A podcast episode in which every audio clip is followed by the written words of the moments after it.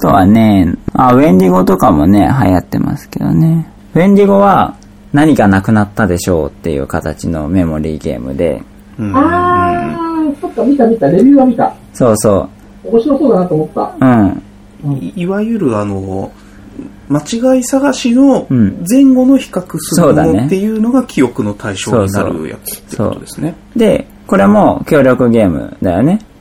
はい。うん。で、あのーこれはなんか、これもうまいこと解決してるなと思ったんですけど、結局何がなくなったかを知るためには全てを知る必要があるんですよ。うん。あ、ちょっと待って。協力ゲームというより、親対子じゃないの。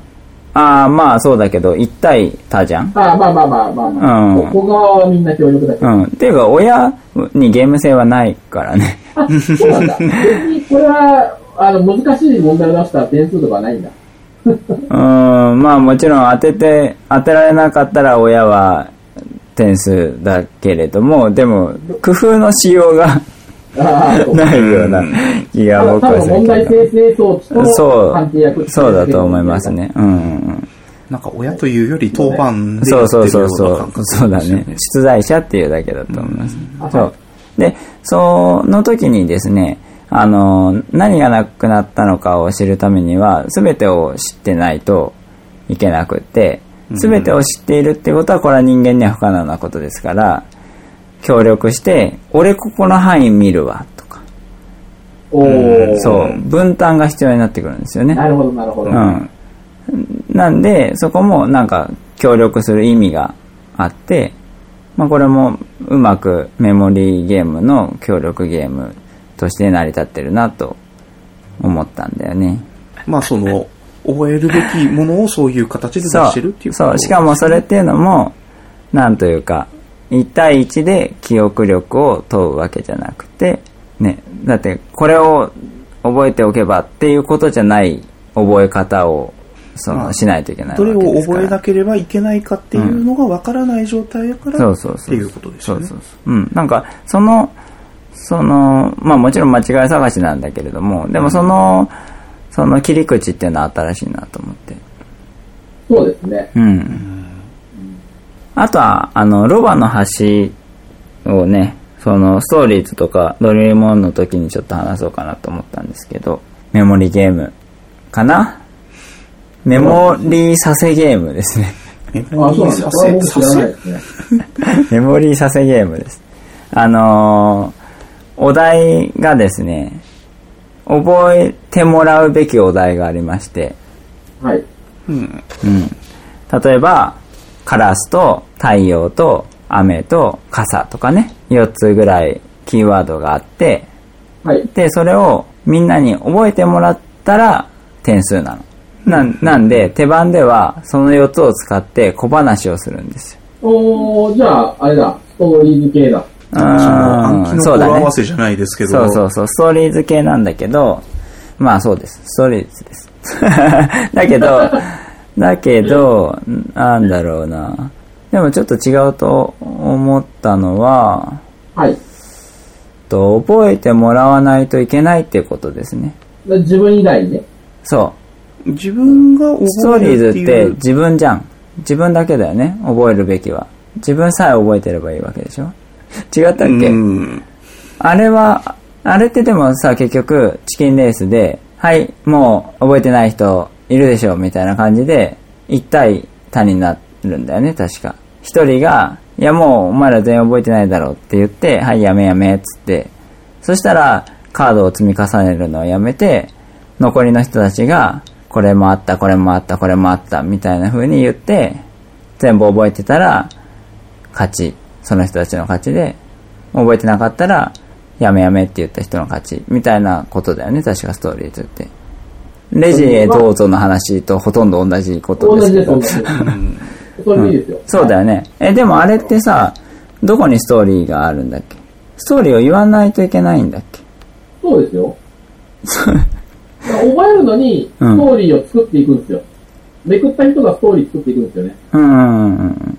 あの、なんていうの、ワンサポンなタイプ。うんううん。うんんだから結え果、ーとどれもみたいな話になっていくってことだよね。まあまあ、そうですね。うん。そうですね。だけど、うん、僕が感じていることは、ストーリーズのストーリーに意味はないってことなんですよ。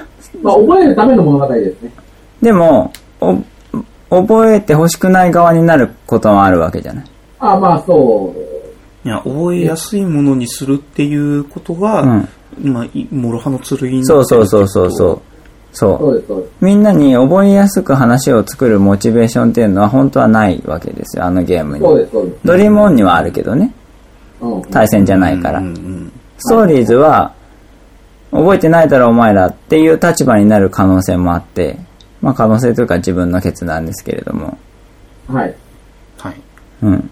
だから、覚えやすくするためにストーリーを作るという理由は本当はなくないて、そう。ないです、ないです。うん。はい。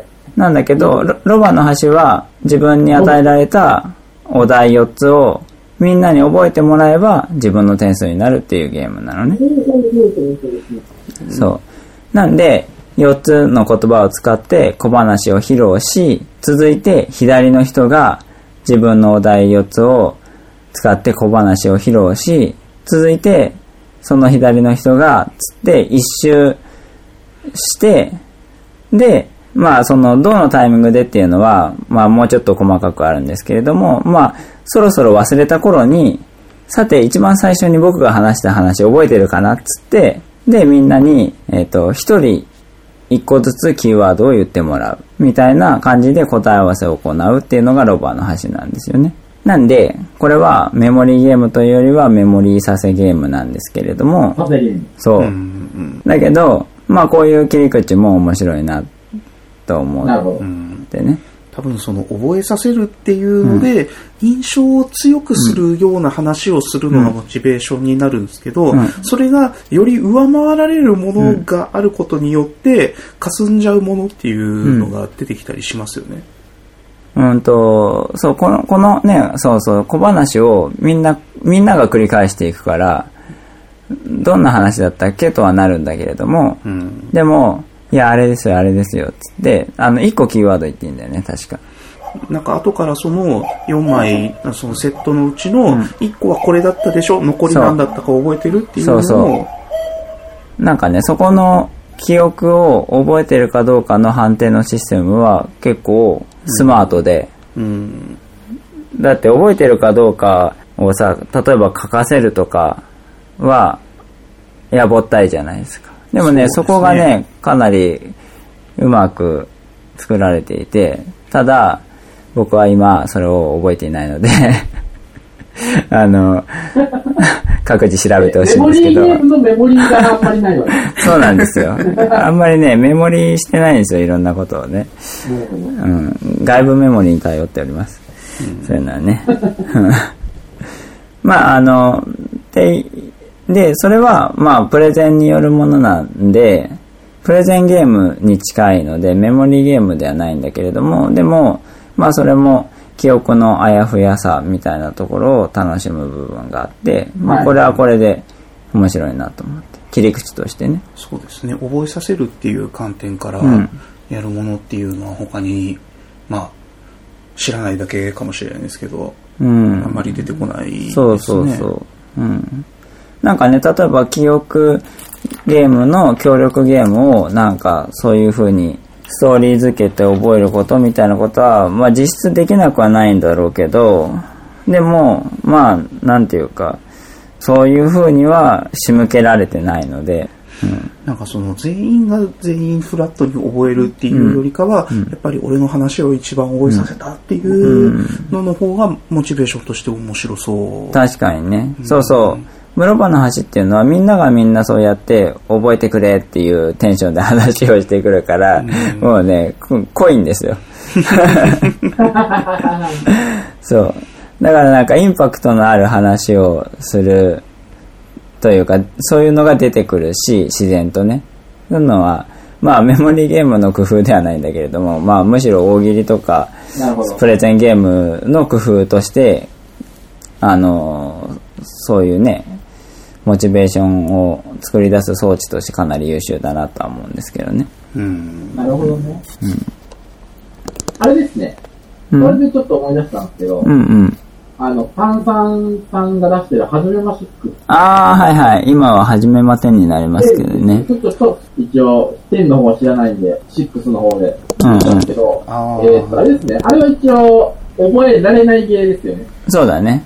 なんかそ覚のえられなかった人が勝ちみたいな。覚えら、させられなかった人。そうそうそう。印象に残らない自己紹介をすることが目的そうだね。あれは新しいね。うんいや、でもさ、普通に考えたら、あのコンセプト無理だと思うもん。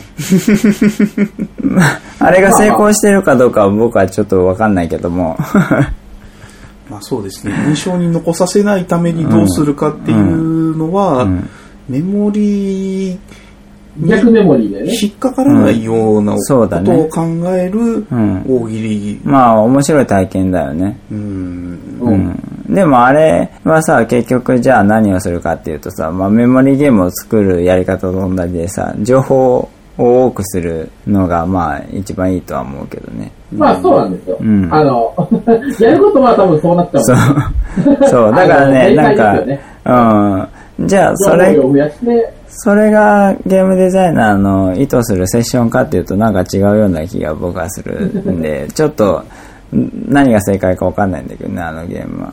なるほどね。うんうんうん。でも、目の付けどころは面白いよね、コンセプトそとうですね。がコンセねプ。トはすごいあれだなとうん思そうそうっそうて、そう全然的だなと。うんうん。そう。なんかさ、大学の教授とかさ、 すげえブツブツ喋っててさ、なんか記憶に残んないなみたいな喋り方をする人いるじゃないですか。ああ、いますね。そうあそりう。ますね。それなんだ喋り方の人ね。うん。なんか、 そうそう。その、そういうようなことをさせたいのかなとも思ったりするし、なんか、多分、勝とうとするとそうなると思うん。う。うんうん。まあ、はじめましてのツールとして作られてるから、まあ、ね、あの、み んながみんな100%勝ちに行くプレーをする、えーとは想定してないとは思うけど、でもなんかね、そういうのも面白いよね。そう。まあだから実際、初めましての人とアイスブレイクでやるとしたら、勝った人は、まあ、ゲームの目的を果たしているし、うん負けた人っていうのは覚えてもらえた人になってるっていそうだうねことなんですよね。うんうんウ。ィンウィンですうね。ん素晴らしいですね。うん素晴らしい。うん。あとはね、あの、イーゲルハウトっていう、あの、メモリーゲーム作家がいるんですけど、ほう。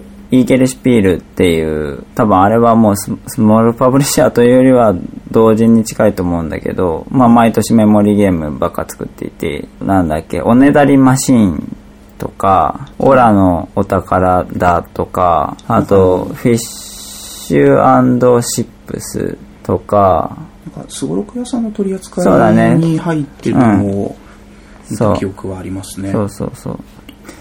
なんかね、どれも気が利いてるメモリーゲームで、まあへ、ーなんか、まあ、すげえ革新的だなっていう感じではないけど、でもね、やっぱり手を変え、品を変え、毎年メモリーゲーム出してきてるから、毎年メモリーゲームはすごいな。すごいよ。うんうんまあネタがなくなっちゃいそうに思いますけどね。うん。でメモも、リーゲームへの熱い思いがあるんだな。そうなんだろうね、きっとね。すごくね、ちょっとなんか話してみたいなと思うんだけどね。何人ですかうんと、ドイツ人だね。話せるんですかい や。いやいや。あの、はんうん。シュピールで個人ブース出してたりしないんですか出してるよ。毎回、毎え年。ー今年はね、二人用のゲーム出してた。うーん。対戦かな協力かなでもまあどちらにせよ多分メモリー要素はあって。二人用でメモリー。あれだ、多分有名なのはタコアラーム。知ってる知らない。まあ昔知らない、あの、子供の SDJ、KDJ のノミネートとかはしてたと思うけどす。げえ。うん。オラのお宝はカードをめくって、あの3つの場に置いていくんだけど、まあ3山をね、作っていくんだけど、うん、うん、うん。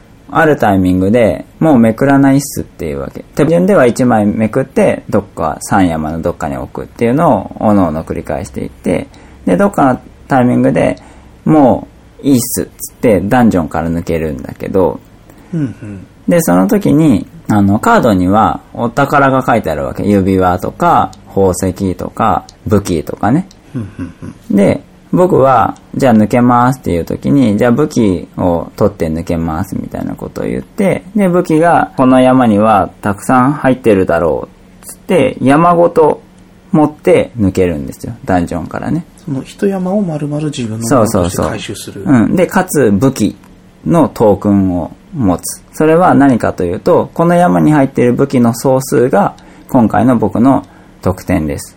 となるわけ。うんうんうんで、えっ、と、抜けた後は2つの山が残っていて、あ、これは多分3人プレイの話だね。多分プレイ人数分の山があるのかな。ちょっとは覚えてないけど。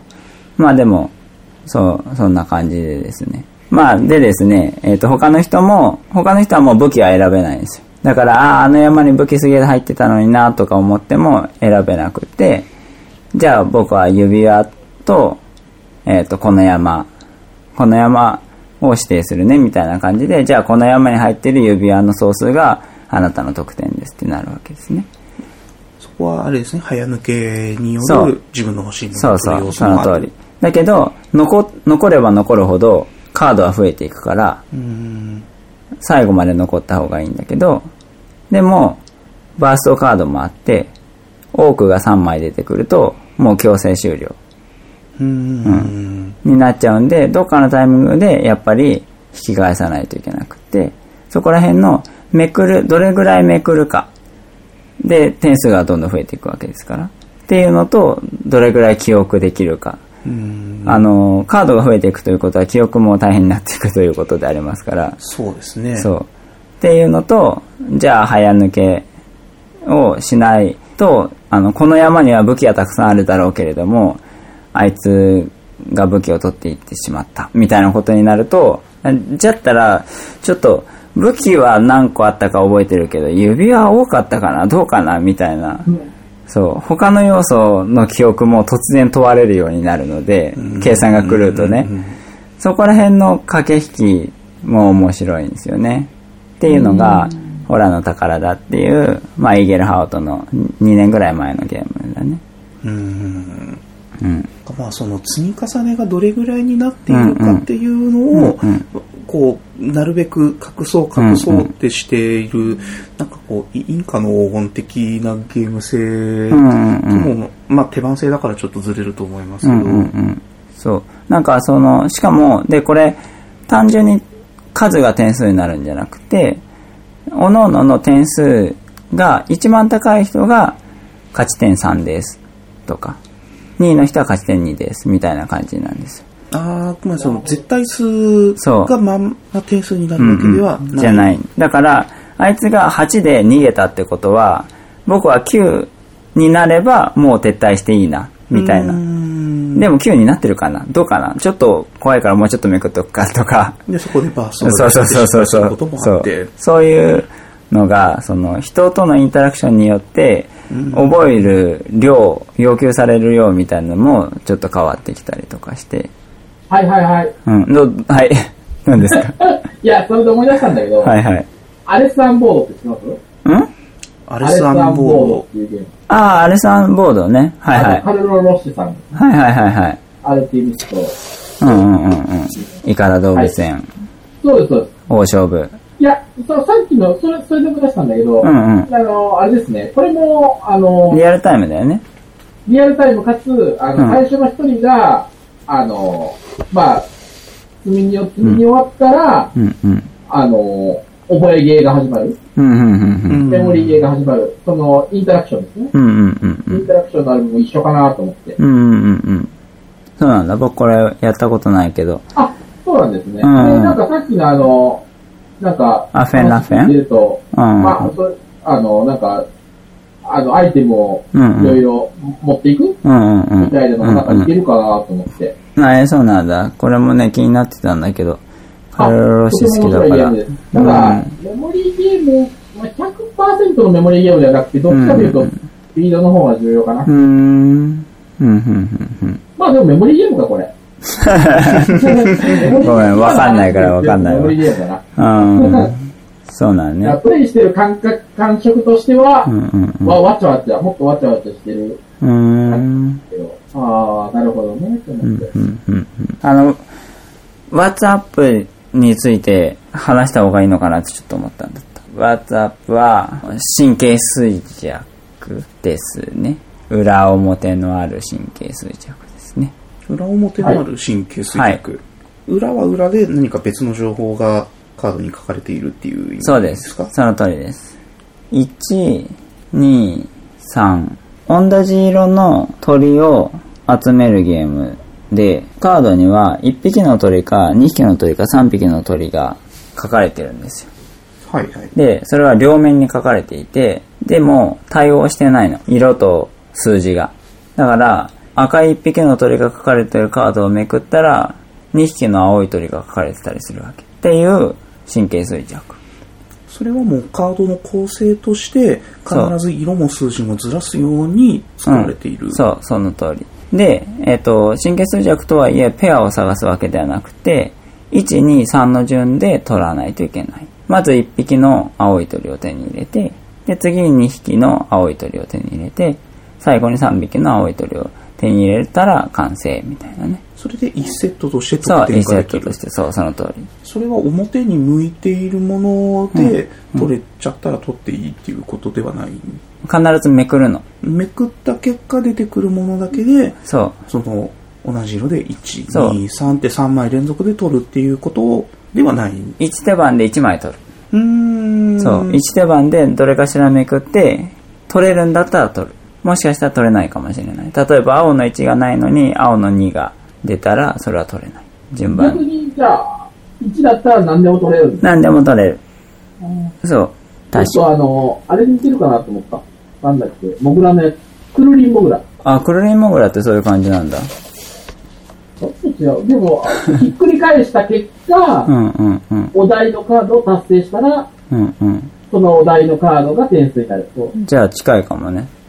近いかな。うんで、表裏で違う色のモグラになってる。うんうんうん青のモグラの裏は黄色のモうん。グえラ。ー、え、これは何じゃあメモリーゲームってことその話でいくとメモリーゲームになるなって言って。あー、なるほどね。いや、なんか、その、神経衰弱ってあまり作られてなくて、でも、そういう風にめくって取るゲームって結構あると思うんですよ。メモリーゲームとしてね。はい。うんうん。だから、まあ多分今の神経衰弱ってそういう風に形が変化してるんだなと思うんだけれども、あなるほのど、うん。で、WhatsApp は、まあそういう類の、まあシンプルですね、やることはね。だけど、はいカード構成に工夫があって、で新しい形として提示されているので、あの、初めて遊んだ時は、これは新しいし、でもやってることはクラシックだし、いいなと思ったんだよね。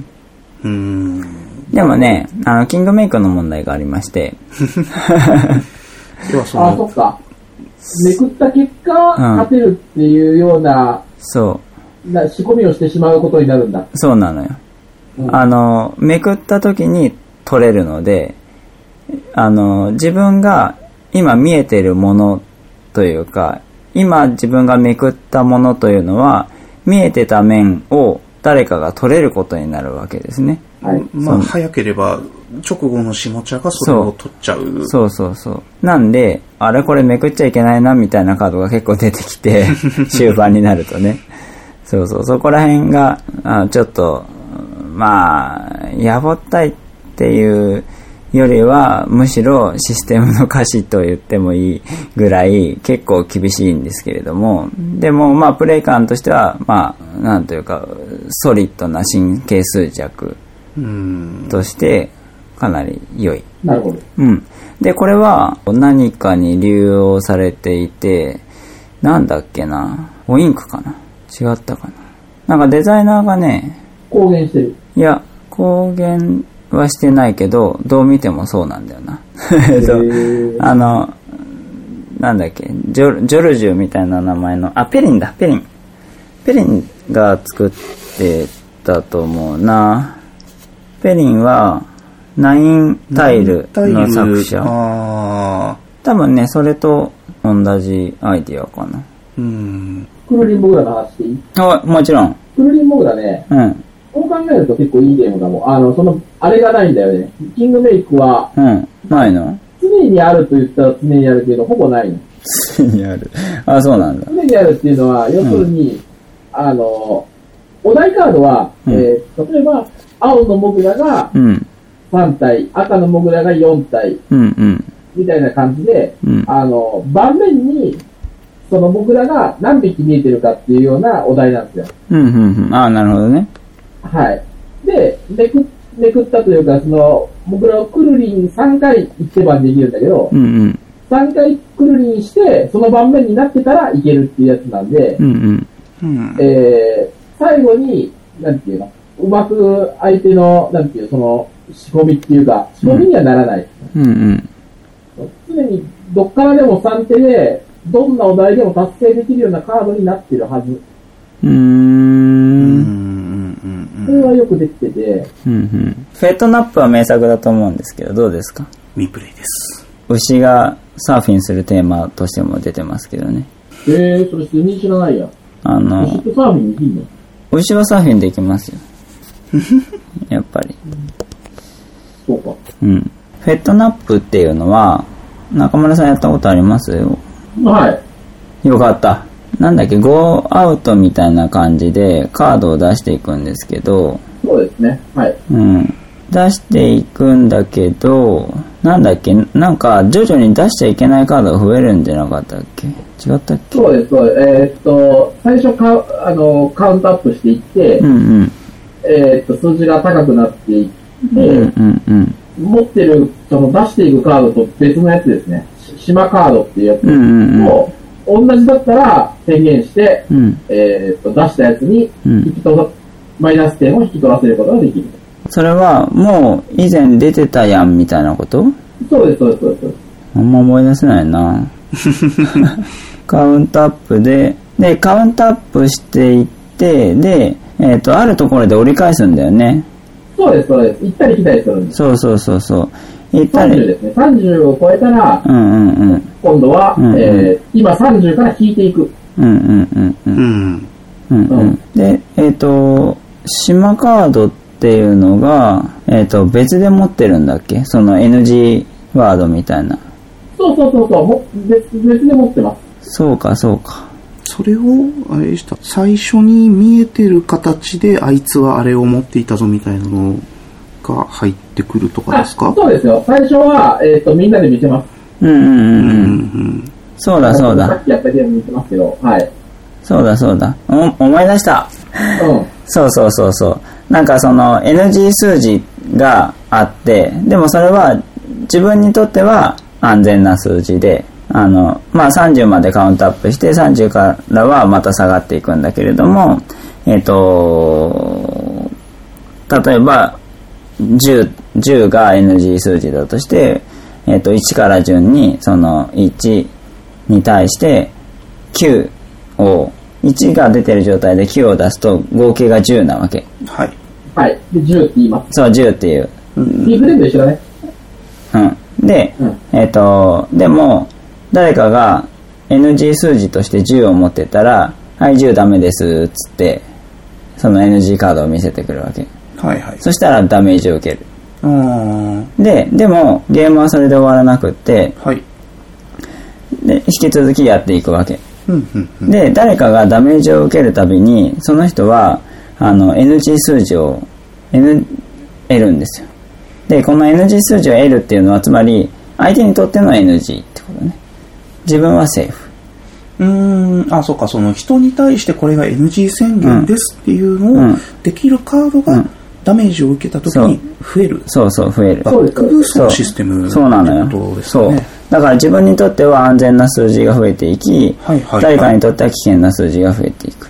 で、あゲームが進むごとに最初の方であ確かに10ダメだって言われたわじゃあこのカード出せないな、ででも13もさっきダメだって誰かが言ってたなじゃあこのカード出せないなみたいな感じでどんどんどんどん、あの踏めない数が増えていってーあでいずれかはもう踏んでしまうっていうようなその最後クライマックスに向けてどんどんどんどん危険になっていくっていうところと,、えっと負けてる側は、えー踏める数があるからで、あの、自分が持ってるのは踏めるので、なんか知らん顔して全然銃みたいな感じで出していくんだけれども、でもそれが、あいつが銃持ってるから銃が出せるのか、は、はたまた NG じゃないのかっていうのが判断がつかなくなってくるんですよ。いわゆるその数字としては10から30までのカードは全部存在しているけど、ううんうんうんちどれがゲーム中で落ちているかは当然わからそなうい。、そう、そう。で、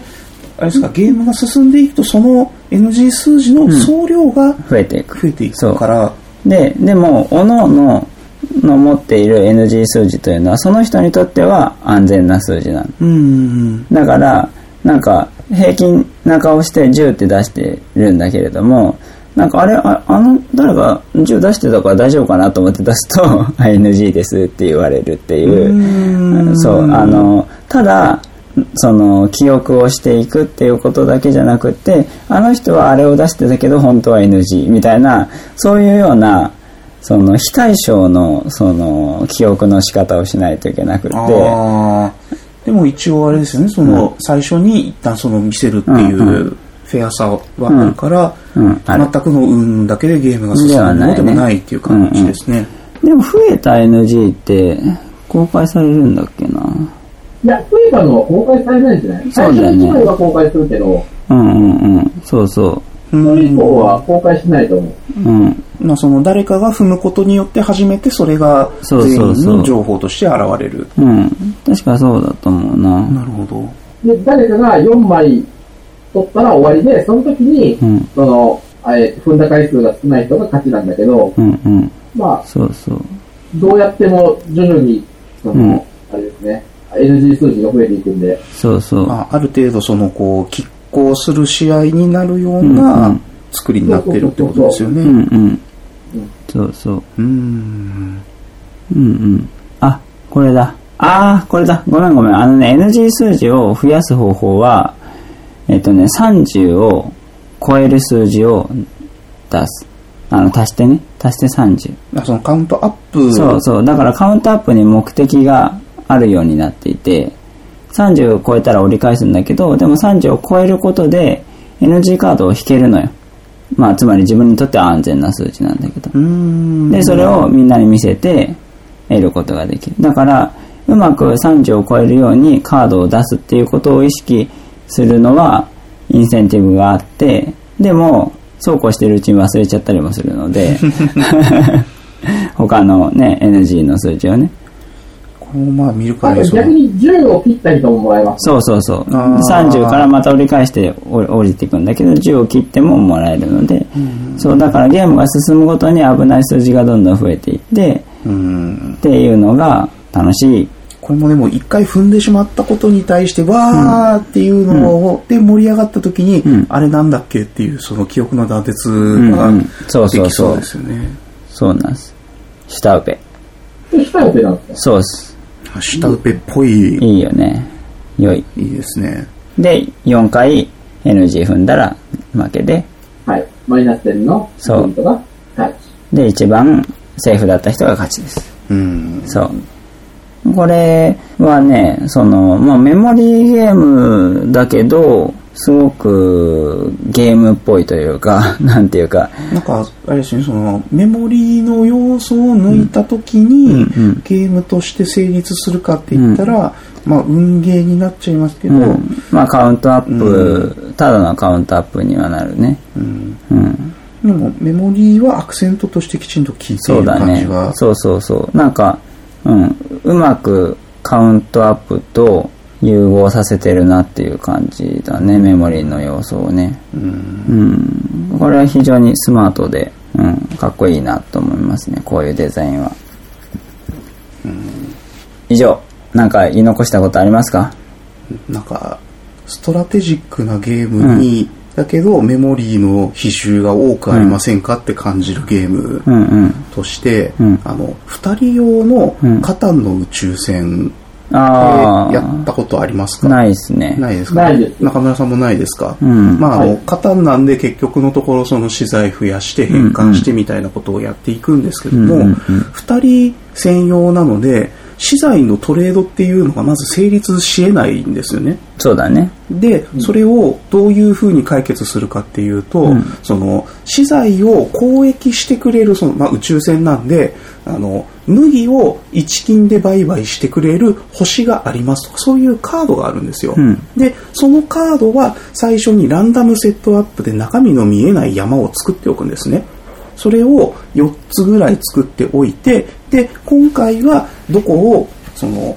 このターンではこの山の中から何枚めくりますっていうのをやっていくんですねでそれが終わるとそのカードがまた山の中に戻っていってシャッフルされてで、まあ、その中で、まあ、攻撃だったり他にもそのなんか強い勝利点が入るイベントだったりっていうようなことをやっていくで最初はまあその山の中身は全くわからないんでいわゆるその運ゲーではあったりするんですけれどもゲームが進んでいくにつれて自分が集めている資源はどこで安く買えて逆にそのお金で高く売るっていうことも必要になってくるんでそのどこで高く売れるかとかっていうのを、まあ、覚えていきながらやっていくんですけども、たまにそのこうカードの中に海賊船が襲ってきたみたいなので、さっき言ってたその記憶の断絶みたいなのもうんうんうん含まれてるようなゲームだと、うんで結構やってるとやっぱりそのどこに行かなきゃいけないかっていうのはやっぱり覚えてた人がちゃんと勝ちやすいんですけども、うんうんあれどこだっけっていう風うんにうんなりやすいような仕掛けを作ってるゲームだとうんうん僕は感じているのでその話を今しました、わかりました。はいそうね。そうですね。ストラテジックなゲームにメモリー要素を入れることは、まあ、往々にしてストレスだよね。まあそうですね、 だからまあ、僕、カタンの宇宙船はやったことないけど、まあ割と、そのメモリーに片足乗っけてるというか、基準は高いですね。ね、やっぱりそういう作りにしないと難しいのかなという印象はありますね。なんか脱出ゲームとかはさ、 あの、リアル脱出ゲームの話ですけど、はいいいですよ。メモリー要素あるよね。あ ります。メモリーというかどどこの話をしちゃいま すか大抵の脱出ゲームはあの得点があるじゃないですか。そうそう。ね、最初にね、あー大事なことなのでもう一回言いますね、つって。あーまあそ記憶しておくことがう。うん。困った時は電話をしてくださいみたいなさ、そういう。もしくは証文の中で、うん。あの、出てきた暗号表を最後に思い出さなきゃいけないとか、そうだね。うんあるね。なんかその、そういうのって思い出したことの楽しさとか、喜びとかがあると思うんだけど、うんまあメモリーゲームも、その、なんていうか、何の話かっていうと、メモリーゲームが楽しいのはなぜかっていう話なんですけど、うんなぜなんですかなぜならば覚えていることを認めてくれるからだと思うんですよね。なるほど。うんうんインセンティブですね。そうそう。覚えていたことを褒めてくれるから、それは楽しいわけですよね。うんうん。なんで、戦略ゲームにおいても、それが覚えていて、楽しいってなればいいんだろうけれども、うんあの、一方で、思い通りにやりたいじゃない。まあそうですね戦略ゲームっていうのは、こうこうこう作戦を立てて、まあうまくいくかどうかわからないけど、相手の出方もあるから、でもこういう風にやっていくぞ、つって、やっていきたいところなんだけれども、じゃあこのアクションを打つぞって言った時に、あれ A に行ったらいいんだっけ ?B に行ったらいいんだっけって いうのは、あ A に行けて、あ、よかった、このアクションがちゃんと受けた、打てたっていうのは、 なんていうか、あの、ちゃんと覚えてたね、偉いね、ではなくて、 その、ただ、ただのストレスでしかないんだよね。特に B に行って失敗した場合なんていうのはさ、うんそうだね。お前はバカだと言われてるのと一緒だからそう。ね。で、うまいこと自分の作戦がやりたかったのに、覚えてなかったからできないし、で、かといって、覚えていたからできるんだっていう嬉しさも特にない、 ないわけですよ、戦略ゲームにおいては。うんそれは、やっぱりなんていうか、噛み合わせが悪いという、組み合わせが悪いというかね。まあ自分が思っていることを10割きちんとできる要素うん。でなくしてるっていうのはそれは多分、あのーランダマイザーにランダマイザーを重ねると良くないって話あるじゃないですか。ああ。例えばカードでいいカードを引いたい。で、じゃあそのカードを使ってダイスが触れるみたいなさ。あいや、どっちかでいいだろうっていう。ーまあ、そうですね。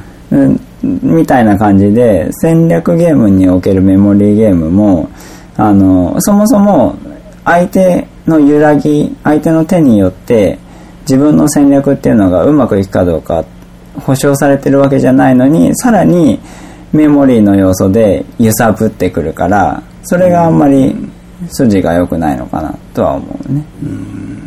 今の方の宇宙船の話で言うと、んまさしくその、何マス進む、何マスというかその、10枚のデッキの中から何枚掘り進んでいいっていうのの基礎値は、ん123123ってうん。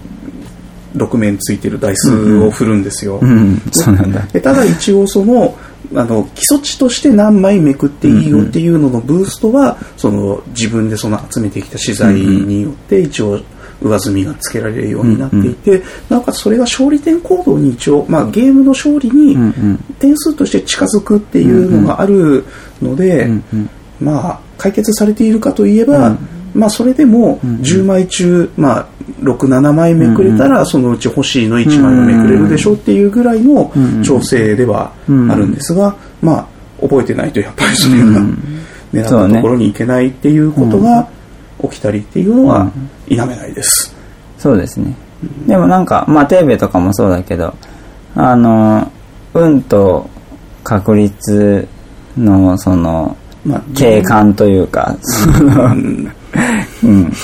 確率ゲームとして遊ぶっていうやり方もあって、なんかそれは、そういう風な割り切りに近いゲームデザインなのかなとは思うんで、カタンの宇宙船はね。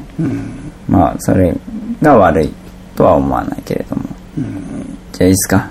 なんかでも、あのー戦略ゲームにおけるメモリー要素といえば、多分、非公開情報の勝利点だと思うけどね。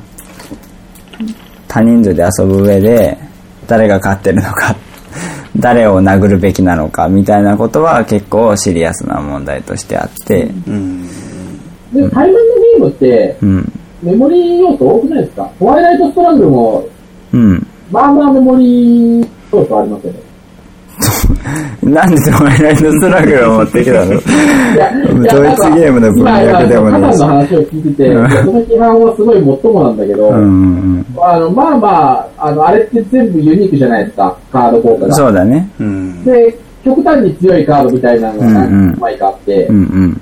それが出たか出てないか、そうだねまあえーとデフコンのコントロールに影響するんですけど、あるね。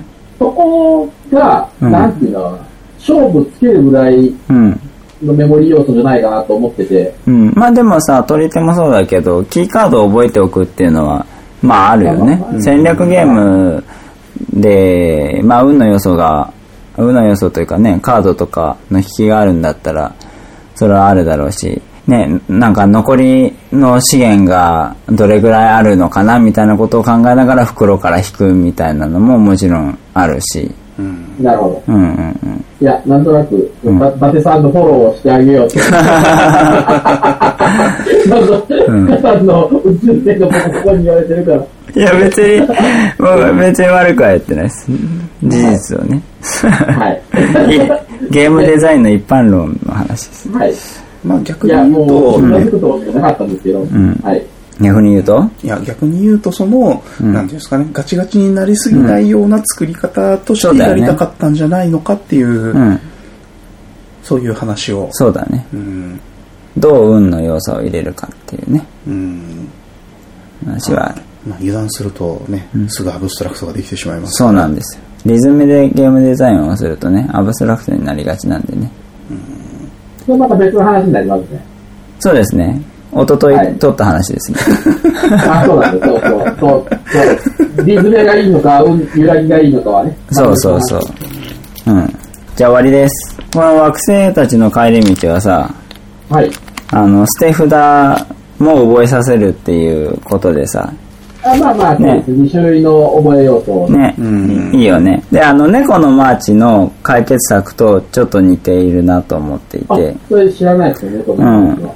猫のマーチは、あのー同じものをめくったらいけないという神経衰弱なんですよ。はあ、はあはあはあ、うんうんまあ、あのー地域モンキーみたいなもんだけどね。。はいはいははいい。はいうん。で、いい感じのところでめくって、じゃあもうやめますって言ったらめくったやつを獲得できるっていうゲームなんだけど、うんうんで、それを繰り返して、セットコレクションを手元で、手元でペアを作っていく。はい。同じカードね。だからつまりその2ターン必要なんですよ、絶対。同じものをめくるとバーストで取れないから、じゃあ今回はこれを獲得して、で、次のターンに同じの出たらそれを獲得して、で、初めて点数になるみたいな形でペアを作って、で、ペアが6個ぐらいできたら勝ちなんだけど、あ、嘘。 えっと、 勝ちではない。 えっと、勝ちではないんだけど、まあ、例えば6個ぐらいできたら6点ですよ。で、えまあ、人数によっても調整があるんで、一概には言えないんですが、まあ、例えば10点取ったら勝ちっていう目標があるわけです。うんうんで、そうすると6個ペアができて、えー10点には届いてないんですよ。もちろんね。なんで、じゃあ10個ペアを作んないといけないかっていうと、そうではなくてですね、あの、得点カードっていうカードがあるんですよ。はい。で、それはうん1枚1点なの。はい。 1枚1点なんだけど、最後にめくらないと得点にならないんです。どういうことかと言いますと、6点、ペアを6個作って6点になったとするじゃないですか。で、自分の番になったら、もう終わりにするぜっていう宣言をして、うん。で、得点カードを4枚連続でめくれれば勝ちなの。なぜならばそれで10点になるから。うん。うーんとあすみません、得点カードもうん何枚もあっそうて、、そう。ただそれはゲームのフラグを切るときにしか使そえなう、い。最後に、俺は得点カードを合計することで、今から10点になるって言って、はい。得点カードめくりますって言ってめくるんですよ。うーん。そう。で、得点カードっていうのは、えーペアにして点数になるものではないの。うんうんだから、あの、序盤はいらないんですよ。うん。ああ。序盤めくたっだの外れカード。そう、ただの外れカード。とはいえ、同じものをめくっていないのであれば、別にそれでバーストすることはないんですけど、ただの外れカード。で、それで、あの、じゃあやめにしますねって言っても、得点カードはそのまま伏せたまま獲得しないの。その場で伏せてそう。戻すだけっていそうこ、とですね。戻すだけうんうん。で、他のカードは獲得できるんだけど、うん。で、そうするとですね、序盤はいらないんですよ。うん。序盤いらないけど、ちょいちょいたまに出てきちゃうわけ。うん神経衰弱で適当にめくってるから。うんうんで、うざいなと思いながら、 過ごしているんだけど、ある時、その得点カードがもうすでに5枚めくられてることに気づき、そして、僕の手元にはペアが5匹いるぞ、5点あるぞってなったら、あ、これ勝てるなってなるわけですよ。うん。で、昔邪魔だったあいつのことを思い出しながら、5枚見事連続でめくることができれば、勝ちっていう、そういう、その、序盤はいらなかったけど、後半必要だっていう、その、記憶の引き出しの時差を作るっていうやり方が結構かっこいいなと思って。面白いですねうんそれは面白いですででね。に20っていうか、20の、そうそう20の神経衰弱が2個、そうそうそうやってるような感じで。そうなのよ。これってあれですよね。例えば、うん三田さんがうん6ペア、うんで、えっと、僕もうん7ペアぐらいあって、うんうん三田さんがめくり切るのに失敗して、うんってなった時ってすごいトスになる状ト況スになるでもありますよね。そう、それが、ボトルネック。 だからやるんだったら失敗してはいけない。あそう、そううなんんででもまあ結構収束してきたところで始めるんですね。す。そう、その通り。なんだけど、だけど、例えば、あのー次、伊達さんが3枚得点をめくれば勝ちだと。まあ、7つペアがある状態でね。あ。うんうん。で、えっ、と、伊達さんが下茶だとして、じゃあ自分の番でやると。一方僕は3枚しかペアができてないと。3個しかペアができてないと。うん。だとしても、僕は得点めくる宣言をしてですね、7枚めくりに行くんですよ。うん。もうそれしか逆転それしか逆転がないから。そういうデザインになってる。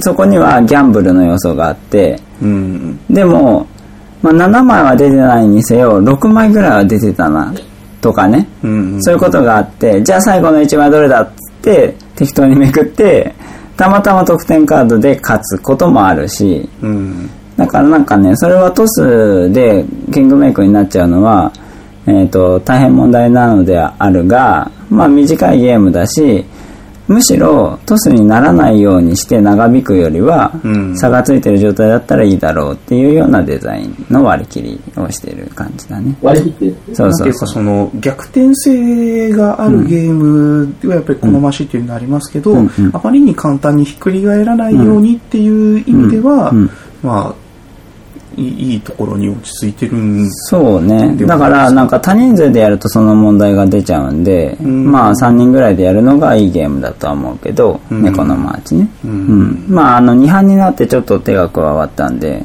またちょっとプレイ感変わってるけれどもうんあのでもね例えばさ、えっと自分が4枚めくろうとして失敗しましたとで結果下茶がそれをトレースして3枚めくって10点になって勝ちですってなるのがまあ悪いことであるとするならば例えばその得点チャレンジをした後はもうバフダシャッフルしますとかうんっていうこともできるんだけどでもそうまでしてそのゲームを続ける意味があるのかっていうのは、まあ、考えるべきだしまあその状態に行くまで積み重ねてくることっていうそうののなんかちゃぶ台返しじゃうんうないん、ですか、そうそうなんで、まあ、最高とは思わないけど、まあ、まあまあ悪いわけではないかなっていうそのゲームのレンジに対しては、うんまあ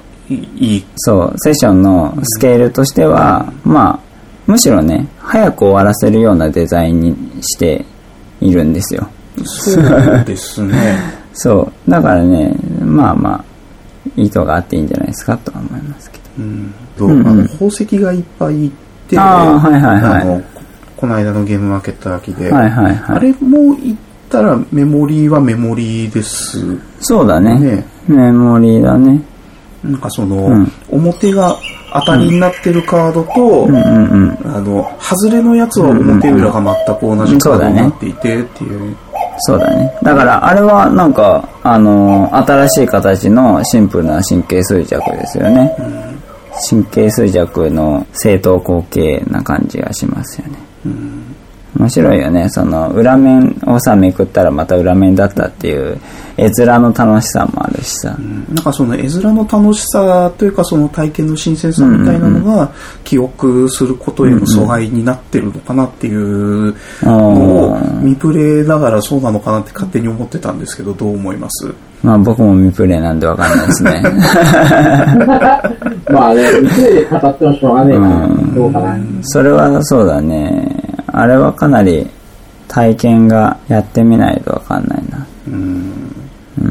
どうなんだろあどうなんでしょうね。ただ、まあね、まあ遊んでから考えればいいことだけど、でも、あまりにも遊びのパターンが少なすぎるんじゃないかなとは思うけどね。ううん。それに尽きるじゃない。そうパターンが少ないうん。宝石を得るか、裏、めくったら裏が出たぞ。まあ出てきたっていうまあ、最初のも笑うだろうけど、そうまそうあ、んっていうことだよね。う。うん。まあ、その、さっきの猫のマーチはすごいなと思ったけど、うんうん。そういう部分の工夫は、うん。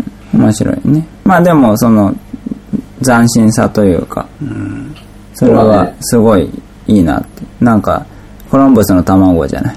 うんね。そうですね。うん。未プレイにつきこれ以上特にそうですきちん ね。と語れることないそうですね。まあ、ミスターダイヤモンドが好きかどうかで決まるんじゃないいやー、ミスターダイヤモンドはさ、やっぱ物としての魅力は大きいと思いますよ。 ああ、そこまでいかない。うーん、まあまあ、もうというか、なんか、確かにそのコンセプトは全く被ってるとは思うんだけど、ちょっとミスターダイヤモンドと比べるのは、かわいそうかなって思うな。ああ、なるほど。うん。ミスターダイヤモンドの中のメモリー分っていうのはどれぐらいだと思いまあー、ミスターダイヤモンドはメモリーゲームだよね。確かにす。これはだって、あの、本来その、外せると思って触ったやつを、これさっき誰かが失敗してたやつじゃないかっていうのに気づかずに触っちゃうっていう、あるね。あるある。ある、あるある。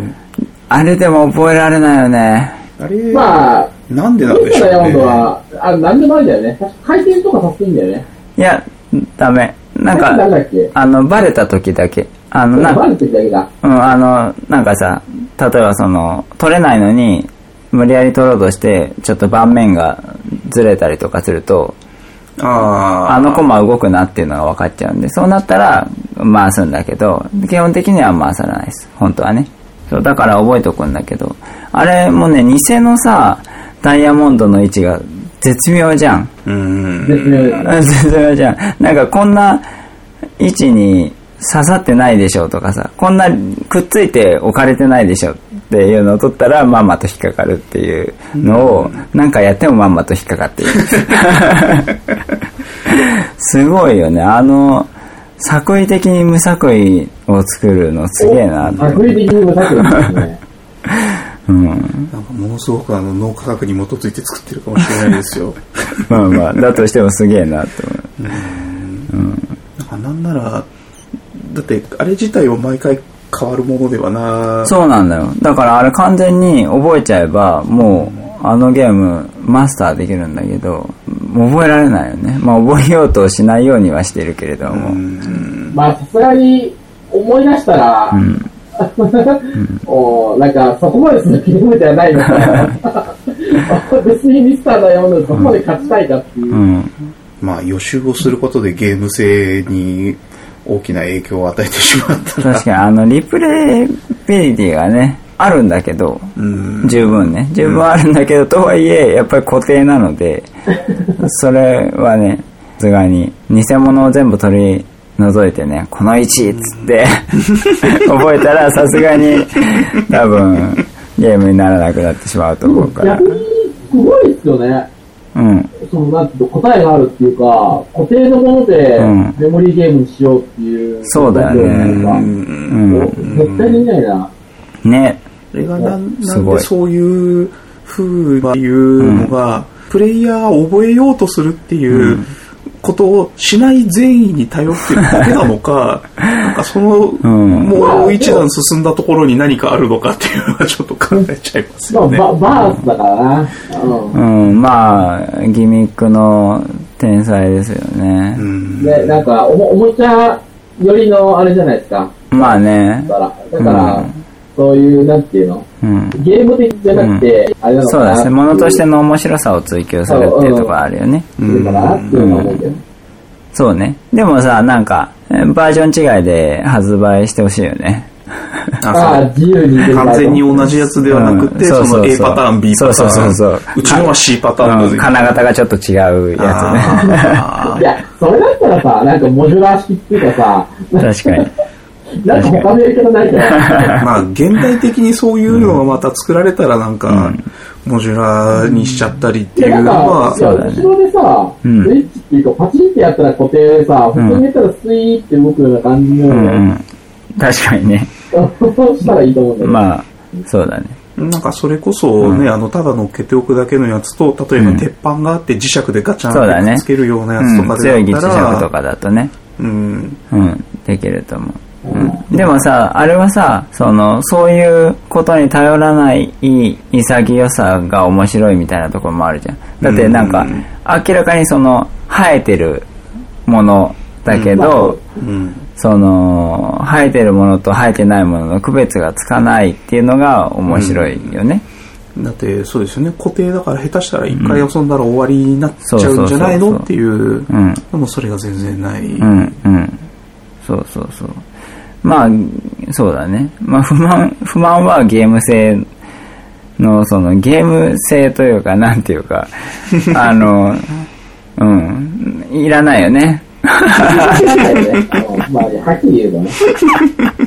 あの、かカ勝ち負けード、のね、あのカード引くやついらないよ ね。 あ特殊カードもいらないよね。いらないんだ。あれじゃないですか、だから、メモリーをすることがゲームの勝敗に寄与していない、いないそんなことはないか。いや、そんなことはないけど、でも、カードを引いて、そこに置くことが、気をそらす効果を生んでいるかっていうと、そうでもないので、なんかあもれうは単純に、外れを引いて笑ってたらあれどれだっけぐらいのことが起きてるんじゃないのかなという気はするんですけど、うん。まあまあ、なんか、でもまあ、ゲームであろうとする両親の現れなんで、まあ、あんまり無限にはしないけれども、ねその笑いが起きるっていうのも、やっぱりその記憶のそう断ね絶を生む効果がありますようね。んうんうん。確かに確かに。いいんじゃないですか解散。